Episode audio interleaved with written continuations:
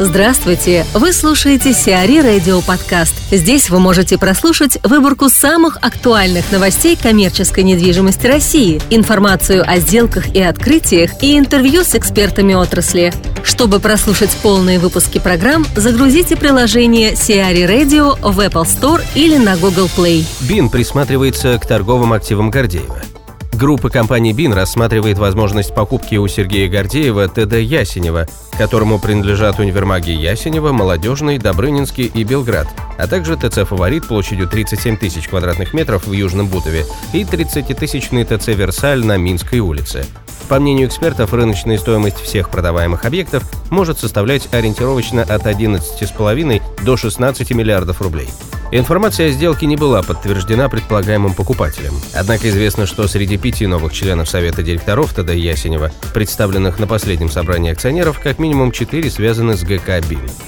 Станислав Хилминский, член Совета директоров «Альта Ассетс» о покупке группы «Бин» торговых активов Гордеева. Если взять эти активы, то инвестиционную привлекательность оценить э, достаточно сложно э, однозначно, поскольку с одной стороны, есть активы, которые имеют советскую историю, но при этом неоднократно подвергались смене концепции реновации, э, соответственно, расположены в хороших местах, но при этом э, в связи с своим конструктивом и особенностями расположения формата э, не сказать, что достаточно привлекательные в сегодняшних условиях за счет своего исторического местоположения привлекает определенную э, целевую аудиторию, и за счет этого формируется оборот, который в нынешних условиях ну, для такого формата объектов вполне приемлем.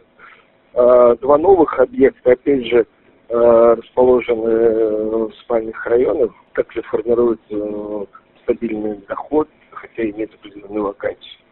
То есть я бы оценил как инвестиционной привлекательность хорошую, если так э, в общих чертах. А, что касается стоимости активов, то по моим оценкам она находится, вероятно, в районе 11-12 миллиардов долларов. Solvers Estate совместно с Гефест построит МФК в Москва-Сити. Девелоперская компания Solvers Estate, входящая в группу Solvers Олега Малиса и строительная компания Гефест ведут переговоры о строительстве МФК в Москва-Сити. По проекту площадь объекта составит около 175 тысяч квадратных метров, 60% которых будет выделено под офисы, 30% под апартаменты, а оставшиеся площади пойдут на инфраструктуру и объекты ритейла. Известно, что Гефест планирует инвестировать в проект около 300 миллионов долларов. МФК на 20-м участке в Москва-Сити планируется сдать в эксплуатацию в 2018 году. Налог на имущество для подмосковных ТЦ в 2016 году может остаться на прежнем уровне. Власти Подмосковья предложили в 2016 году не повышать налог на имущество организации для торговых центров до 2%, как планировалось ранее, а сохранить ставку на уровне 1,5%. Напомним, Мосгордума ранее одобрила поправки в закон о налоге на имущество организаций, предусматривающие снижение ставок налога на имущество организаций, исчисляемого от кадастровой стоимости, начиная с 2016 года. Невская ратуша привлекла новых арендаторов административный общественный деловой квартал «Невская ратуша» привлек новых арендаторов.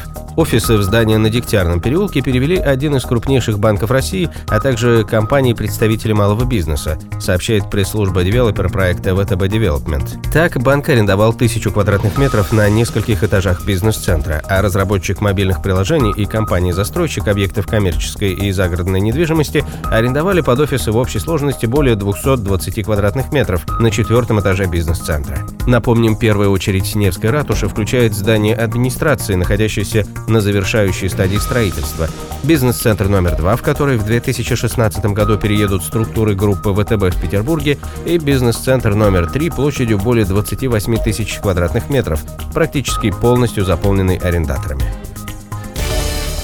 Сиари Радио. Эксклюзивные рубрики «За и против», «Ноу-хау», «Ремейк», «Новые форматы». Слушайте в полных выпусках программ в приложении Сиари Radio. Приложение доступно в Apple Store и на Google Play. Более подробная информация на сайте siari.ru slash radio.